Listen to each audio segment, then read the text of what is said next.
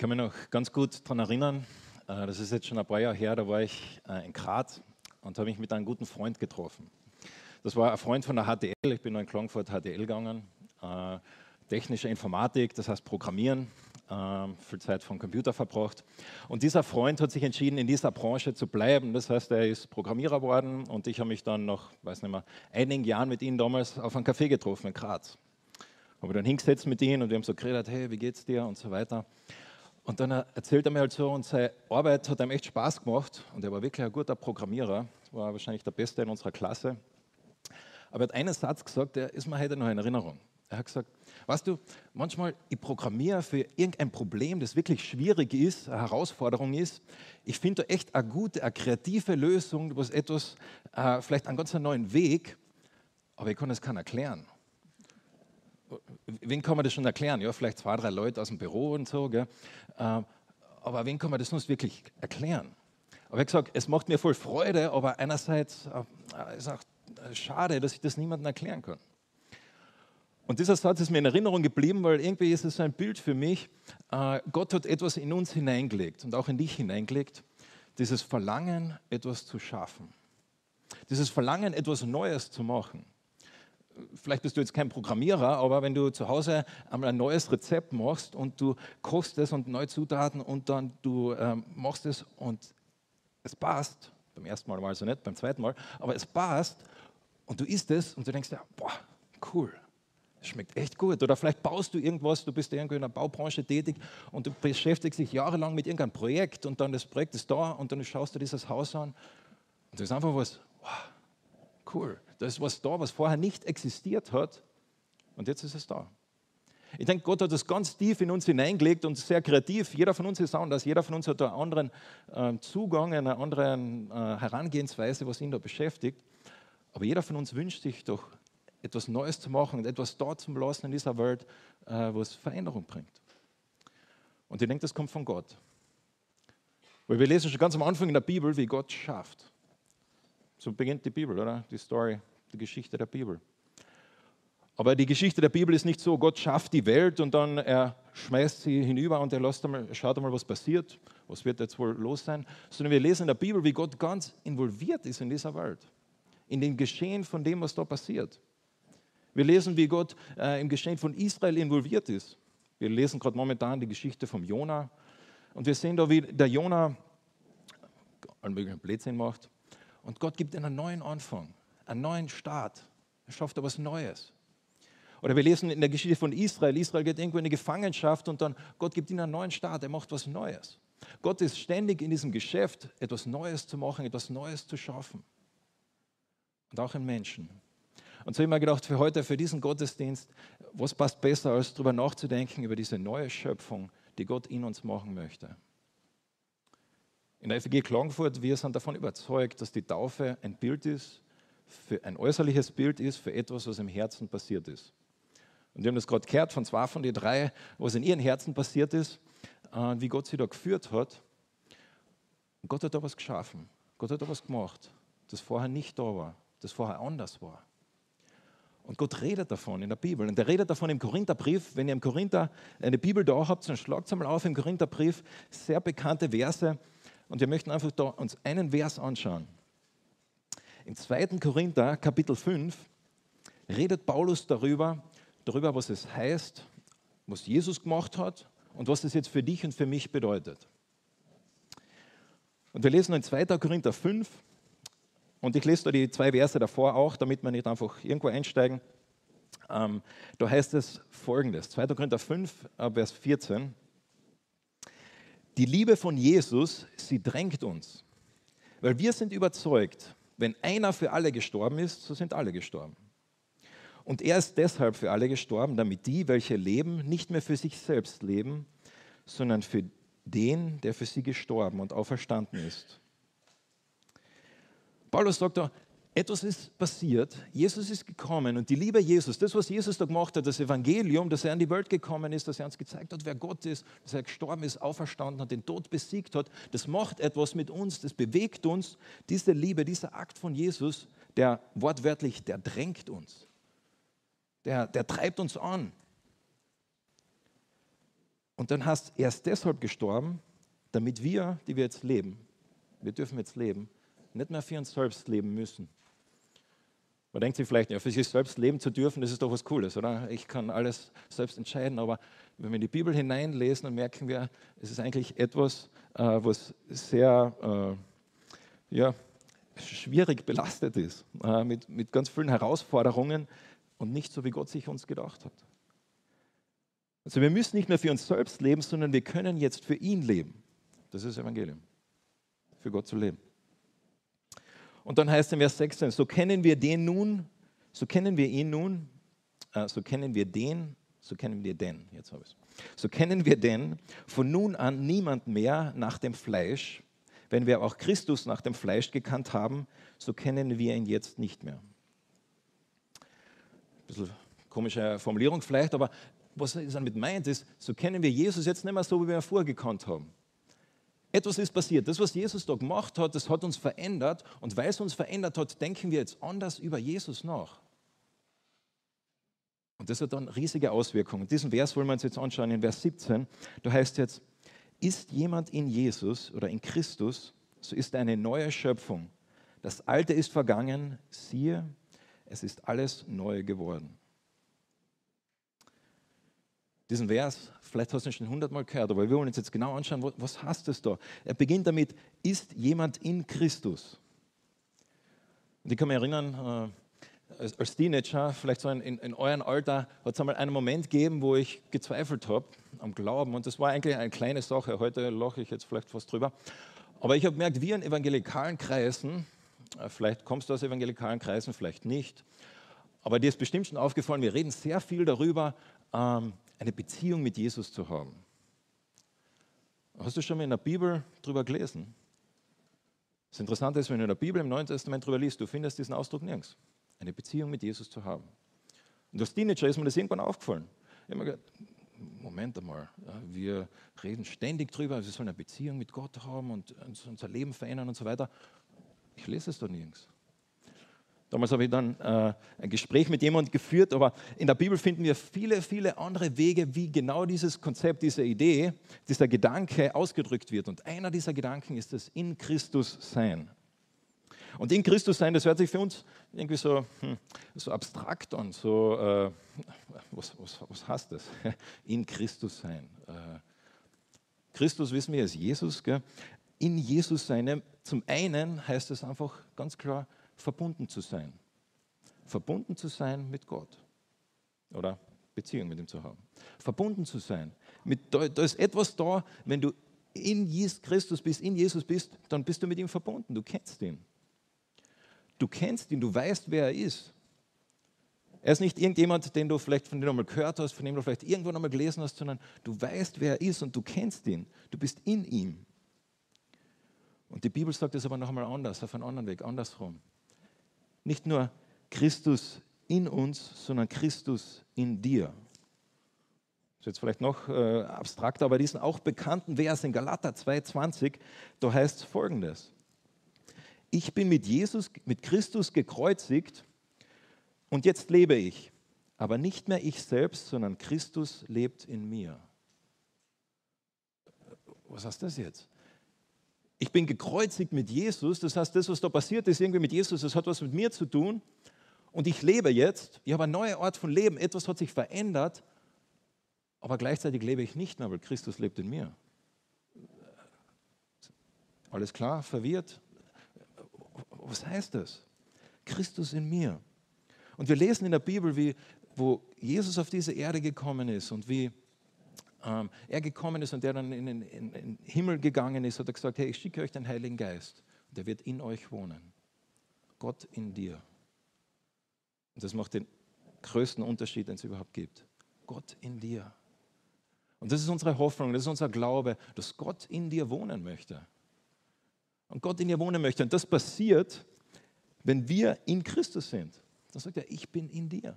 Wenn wir verbunden sind, wenn wir mit ihm sind. Und jemand, Hans-Peter Reuer, hat das einmal so ausgedrückt, noch verwirrender, aber gleichzeitig noch genialer. Er sagt, du musst sterben, bevor du lebst, damit du lebst, bevor du stirbst.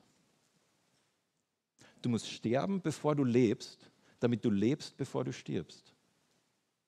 Was meint er damit? Er meint damit, du musst zuerst dein Leben ablegen.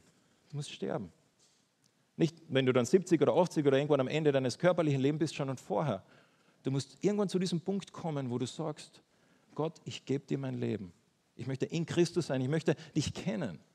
Und die Bibel bezeichnet das dann als Sterben, als Sterben zu dir selbst. Und nur wenn du stirbst, bevor du dann später wirklich stirbst, körperlich, wirst du wirklich leben. Die Bibel bezeichnet das als Leben. Gott zu kennen ist Leben. Gott zu kennen ist Leben. Die Ewigkeit in der Bibel, in Johannes 17, wird dadurch beschrieben, dass du Gott kennst. Nicht irgendwie, dass du einmal irgendwann unendliche Jahre leben wirst, sondern dass du Gott kennst, dass du eine Beziehung mit ihm hast. Das ist Leben. Und diese drei jungen Männer, die haben gesagt, hey, ich habe das erlebt. Und jeder von ihnen hat eine eigene Geschichte, aber sie haben das erlebt und sie haben diesen Wunsch, hey, ich möchte mit diesem Jesus verbunden sein. Er hat da was gemacht in mein Herzen und deshalb möchte ich mit ihm leben, in ihm sein. Und so ist jemand in Christus, ist diese Verbindung da, ist diese Entscheidung da, was ist dann passiert? Dann ist er eine neue Schöpfung, eine neue Kreatur, eine neue Schöpfung. Gott, wir haben vorher darüber geredet, hat am Anfang des Universums geschaffen und ist ständig im Prozess zu schaffen. Und wenn jemand zu Gott kommt, dann macht Gott was ganz was Neues in diesem Herzen. Dann passiert eine neue Schöpfung im Herzen eines Menschen. Und die berechtigte Frage ist jetzt, okay, aber was ist jetzt neu? Was meinst du jetzt wirklich? Was ist jetzt wirklich neu? Was ist jetzt wirklich anders im Herzen von einem Menschen? Ein paar Verse vorher heißt es, denn Gott, der aus dem Licht gebot, aus der Finsternis hervorzuleuchten. Also er hat dem Licht gesagt, hey, leuchte hervor aus der Finsternis. Am Anfang, lesen wir ganz am Anfang in 1. Mose. Er hat es auch in unseren Herzen Licht werden lassen. Warum? Damit wir erleuchtet werden mit der Erkenntnis von Jesus. Gott hat uns, genauso wie am Anfang der Schöpfung gesagt hat, es werde Licht. So spricht Gott und so möchte Gott auch in dein Leben hineinsprechen und sagen, Herr, ich möchte auch in deinem Leben Licht werden lassen. Ich möchte auch in deinem Leben, dass da das passiert, dass Christus in dir ist, dass da etwas Neues entsteht. Eine neue Schöpfung. Und neue Schöpfung, natürlich meinen wir jetzt nicht, dass dann auf einmal komplett alles anders ist. Sondern ich bin immer noch der Rafi bevor ich Jesus gekannt habe, danach ich Jesus gekannt habe. Ich habe immer noch vielleicht die gleichen Charaktereigenschaften, ich habe immer vielleicht noch die gleichen Tendenzen für gewisse ähm, äh, Versuchungen oder Sünden oder was auch immer. Ich bin immer noch der gleiche Mensch, in gewisser Weise, aber in gewisser Weise auch komplett neu. Und was ist da neu? Der Paulus hat es gerade vorher gesagt. Er hat gesagt, das, was sich zuerst verändert hat, und man liest da vielleicht so schnell drüber, gell? aber er sagt, was sich verändert hat, ist unsere Perspektive über Jesus. Das Erste, was passiert, wenn Gott eine neue Schöpfung, etwas, wenn du neu geschaffen wirst, dann passiert etwas, dass du anders denkst über Gott. Und jetzt denkst du, naja, okay, anders denken über Gott, what's the big deal? Also, ist ja nicht so dramatisch, was macht das für einen Unterschied? Gell? Aber genau das ist der Punkt. Die Bibel sagt, wenn du diese Sache richtig bekommst, wenn du deine Meinung über Gott, dein Verständnis über Gott dem entspricht, wer er ist, wenn du ihn wirklich so kennenlernst, wie er ist, dann verändert das alles. Absolut alles. Im Psalm 36, Vers 10 hast du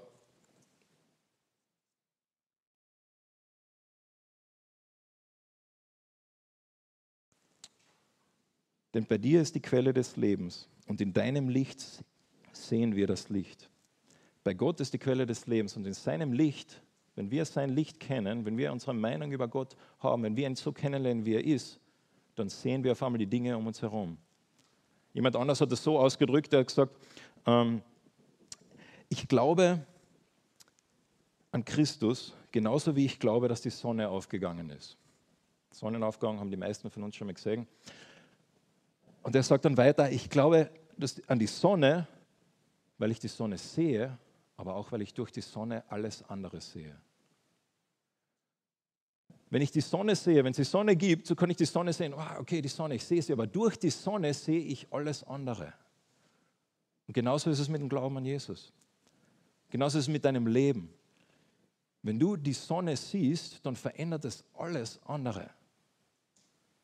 Und in Wahrheit ist es gar nicht so revolutionär, dieser Gedanke, weil wenn du die wichtigen Dinge in deinem Leben richtig bekommst, die richtigen Dinge in deinem Leben, äh, du eine Entscheidung triffst, dann werden die kleinen Dinge irgendwie sich regeln. Wenn du entscheidest, okay, ich ziehe nach Spanien am Dienstag und ich äh, möchte dort leben, dann wird die erste Sache, die du machst, sicher nicht sein, dass du dir überlegst, wie werde ich Klopapier in Spanien kaufen. Das wird sich regeln. Die erste Sache, die du herausfinden musst, okay, was für einen Job habe ich? Was arbeite ich dort? Wenn du das hast, okay, dann vielleicht findest du eine Wohnung. Und dann irgendwann, okay, ja, brauche ich Klopapier. Gell?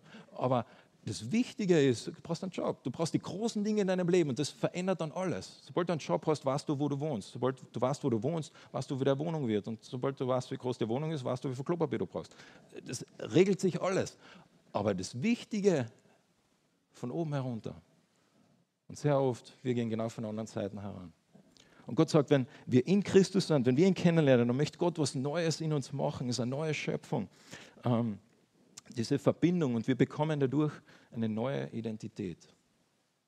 Diese neue Schöpfung ist eine neue Identität. Und dann es weiter, das Alte ist vergangen. Und das ist wirklich die Vergangenheit. Es ist vorbei, es ist vergangen. Und wie gesagt, das heißt jetzt nicht, dass du dann äh, nicht mehr dich erinnerst, was passiert ist, bevor du Jesus kennengelernt hast. Aber das heißt, dass sich etwas einfach radikal verändert hat. Dein ganzes Denken, dein Wollen, dein Fühlen, dein Beurteilen, das hat sich verändert. Und das kann sehr verschieden ausschauen. Beim einen geht es einfach zack. Und auf einmal sind die Dinge ganz klar, es ist einfach ganz anders. Beim anderen ist es ein Prozess. So wie beim Schnee. Schauen wir mal, wie lange der braucht zum Schmelzen. Es kann sein, dass der jetzt zwei Wochen braucht zum Schmelzen. Es kann sein, dass er morgen Vormittag weg ist. Es ist verschieden, wie, wie Gott wirkt auch in unserem Leben. Aber das Alte ist vergangen. Gott hat da was gemacht, das nur Gott machen kann. Dann heißt da, siehe, es ist alles neu geworden. Und siehe, das ist ein Wort, ähm, die modernen Übersetzungen übersetzen es gar nicht mehr, ähm, aber das ist ein Wort so, ähm, so wie ein, ein, Ausrufezeichen, so wie ein, hey, jetzt, jetzt, jetzt passt genau auf. Äh, vielleicht, wenn er das zu heutigen jungen Leuten sagen will, dann würde er sagen, hey, pass auf, in Kürze kommt ein Mic-Drop, äh, da kommt gleich was ganz was Großes, was ganz was Wichtiges, was du verstehen musst. Pass auf, es ist alles neu geworden. Es ist alles neu geworden. Gott hat da was Neues gemacht. Gott möchte in deinem Herzen was Neues machen. Und ihr seht da schon diese, diese Sprache, diese Parallele zur Schöpfung. Das ist ja die Message, das ist die Nachricht von der ganzen Bibel. Gott hat am Anfang geschaffen und eines Tages, Gott wird wieder schaffen, eine neue Schöpfung, einen neuen Himmel und eine neue Erde. Und das, was Gott da im Großen macht, das möchte Gott im Kleinen, in deinem Herzen machen. Das, was Gott eines Tages zur Vollendung bringen wird in diesem Universum, dass er alles Leid, alles Schwierige, alles nehmen wird und eine neue Schöpfung machen wird, so wie er sich gedacht hat, das möchte er jetzt schon beginnen. Und wo nicht irgendwo in einem bestimmten Land, sondern in deinem Herzen, in dir.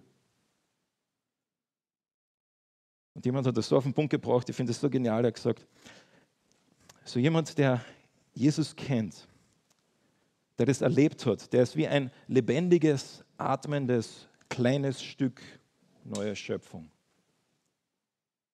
Jemand, der das erlebt hat, der ist wie ein lebendiges, atmendes, kleines Stück von dieser neuen Schöpfung. Jene neue Schöpfung, die bereits in der Auferstehung Jesus begonnen hat und die vollständig sein wird, wenn Gott schlussendlich seinen neuen Himmel und seine neue Erde erschafft. Und wir haben jetzt schon das Privileg, einen Anteil an dieser neuen Welt zu haben. Gott möchte dich mit ins Boot holen in dieses große Projekt der neuen Schöpfung. Der möchte das heute in deinem Herzen starten. Und vielleicht hast du das erlebt. Und vielleicht fragst du dich, ja, das sind ja gewaltige Aussagen und ich kenne das und ich weiß das. Und, ähm, aber Rafi, was ist, wenn ich mich absolut nicht neu fühle? Was ist, wenn das einzige Neue, was ich fühle, die Rückenschmerzen sind, die ich habe? Was ist, wenn das einzige Neue, was ich kenne, nichts mehr damit zu tun hat. Und ich denke, auch in den Geschichten, die wir gehört haben von, von unseren drei Männern, keiner von denen hat einen Punkt gehabt und gesagt, an diesem Tag, auf einmal ist alles neu geworden. Das war bei allen drei ein Prozess, genauso wie auch in meinem Leben. Und da dürfen wir wissen, was in diesem Vers noch nicht gesagt wird. Da werden ganz große theologische Wahrheiten rausgesprochen, aber was wird nicht gesagt? Es wird nicht versprochen, dass da irgendwann äh, Spezialeffekte mit diesem Ereignis kommen werden. Dass Special Effects irgendwann kommen werden, wenn das passiert, dass auf einmal der Himmel grün wird und äh, äh, auf einmal alles rosa-rot ist oder so, das steht da nicht. Aber es wird eine Realität äh, beschrieben.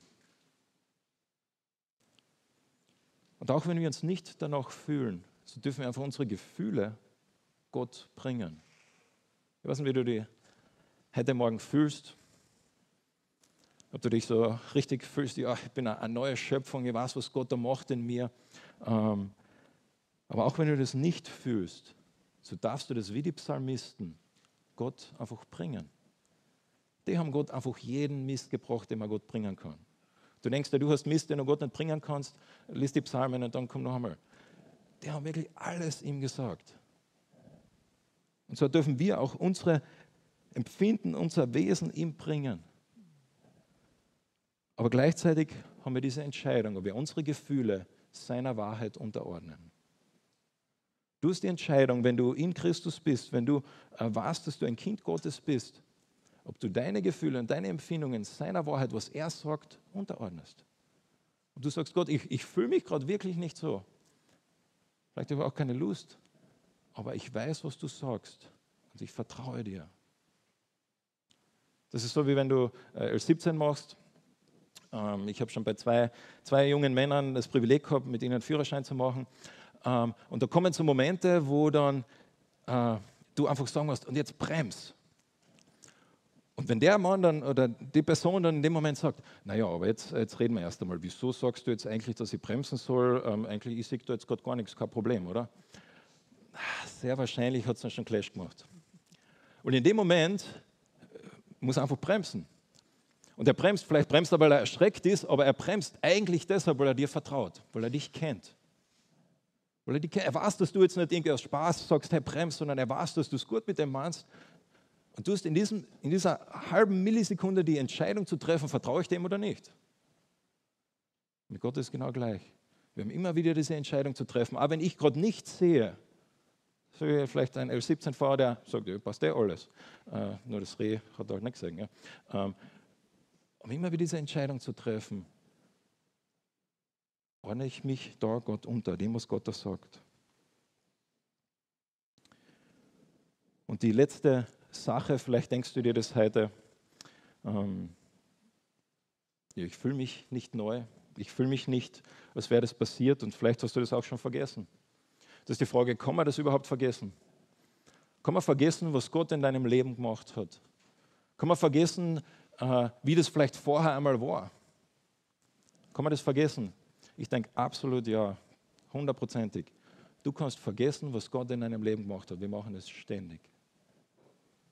Wir brauchen ständig diese Erinnerung. Wir müssen ständig von Gott hören, äh, was er bei uns denkt, was er bei uns sagt und was er gemacht hat.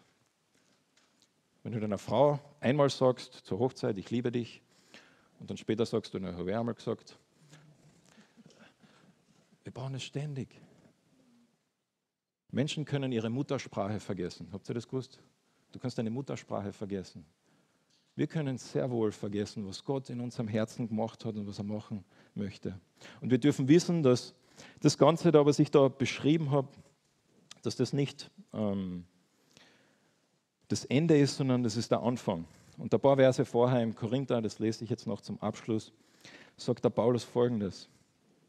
Wir alle aber, und er redet da von uns Christen, indem wir mit unverhülltem Angesicht die Herrlichkeit Gottes sehen, wie in einem Spiegel. Das heißt in anderen Worten, wir dürfen Gott sehen und wir dürfen in Christus sein, wir dürfen ihn ein bisschen kennenlernen.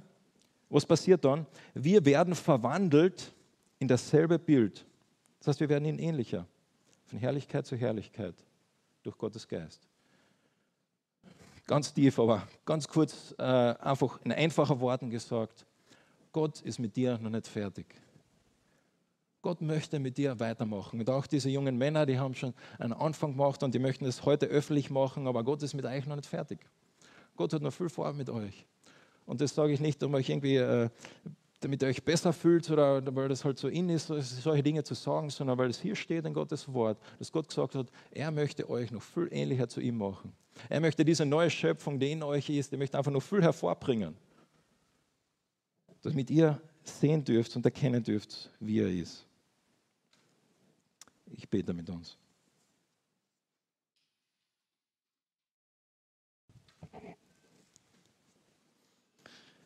Mächtiger Vater, wir sagen dir danke, dass du einfach so ein kreativer Gott bist, dass du uns geschaffen hast und ständig neue Dinge auch in dieser Welt schaffst und vor allem auch in unserem Herzen neue Dinge schaffen möchtest. Und Vater, wir bringen einfach unser Leben dir hin heute.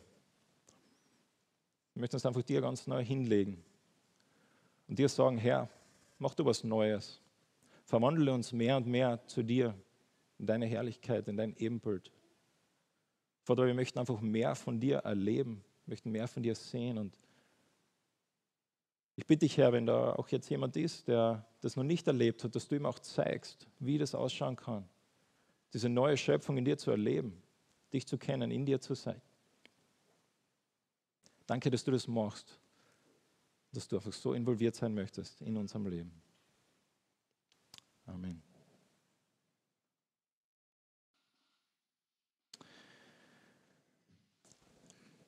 Jetzt wird es gleich äh, ernst. Äh, ich hoffe, ihr seid bereit. Es ist so Tradition in der Kirchengeschichte, auch in den letzten, ja, wirklich fast schon 2000 Jahren, dass wenn Täuflinge getauft werden, äh, dass sie ein Bekenntnis machen. Die Taufe ist ja ein Bekenntnis. Es ist ein Sagen, hey, ich glaube das und ich lebe das. Und die Taufe ist dieses Bild von diesem Tod, das Untertauchen wenn du untertauchst und du bleibst lang unten, was passiert? Du stirbst. Und so die Taufe ist dieses Bild, dass Jesus gestorben ist und dass sie sagen, hey, ich glaube das. Und ich bin gestorben, mein altes Selbst ist auch gestorben. Aber das endet nicht dort, sondern Jesus ist auferstanden. Und deshalb habe auch ich die Gewissheit, und diese neue Schöpfung, dass das schon jetzt bei mir gestartet hat und dass Gott eines Tages das in der neuen Schöpfung zur Vollendung bringen wird. Das ist die Taufe. Und deshalb feiern wir das mit erwachsenen Menschen, die diese Entscheidung bewusst treffen können, hier in unserer Gemeinde. Und das möchten wir auch machen, indem wir ähm, einfach diese Gelegenheit nützen. Wie gesagt, wie es auch in der Kirchengeschichte so war, dass das Glaubensbekenntnis von ihnen gesagt wird. Und du dürft jetzt einmal aufstehen und ähm, werden jetzt das Glaubensbekenntnis gemeinsam sagen. Und ich möchte dich einladen. Äh, vielleicht stehen wir einfach alle auf. Wenn du das auch sagen kannst, wenn du das auch erlebt hast, dann lade ich dich jetzt einfach ein, gemeinsam dieses Glaubensbekenntnis zu sagen, wo wir einfach ausdrücken, was wir glauben, in Gemeinschaft miteinander. Ich glaube an Gott, den Vater, den Allmächtigen, den Schöpfer des Himmels und der Erde und an Jesus Christus, seinen eingeborenen Sohn, unseren Herrn empfangen durch den Heiligen Geist, geboren von der Jungfrau Maria, gelitten unter Pontius Pilatus, gestrützigt, gestorben und begraben, hinabgestiegen in das Reich des Todes, am dritten Tag auferstanden von den Toten, aufgefahren in den Himmel. Er sitzt zur Rechten Gottes, des allmächtigen Vaters, und von dort wird er kommen, zu richten die Lebenden und die Toten. Ich glaube an den Heiligen Geist, die heilige Gemeinde der Christen, Gemeinschaft der Heiligen, Vergebung der Sünden, Auferstehung der Toten und das ewige Leben. Amen. Amen. Dürft ihr euch setzen. Ja, wir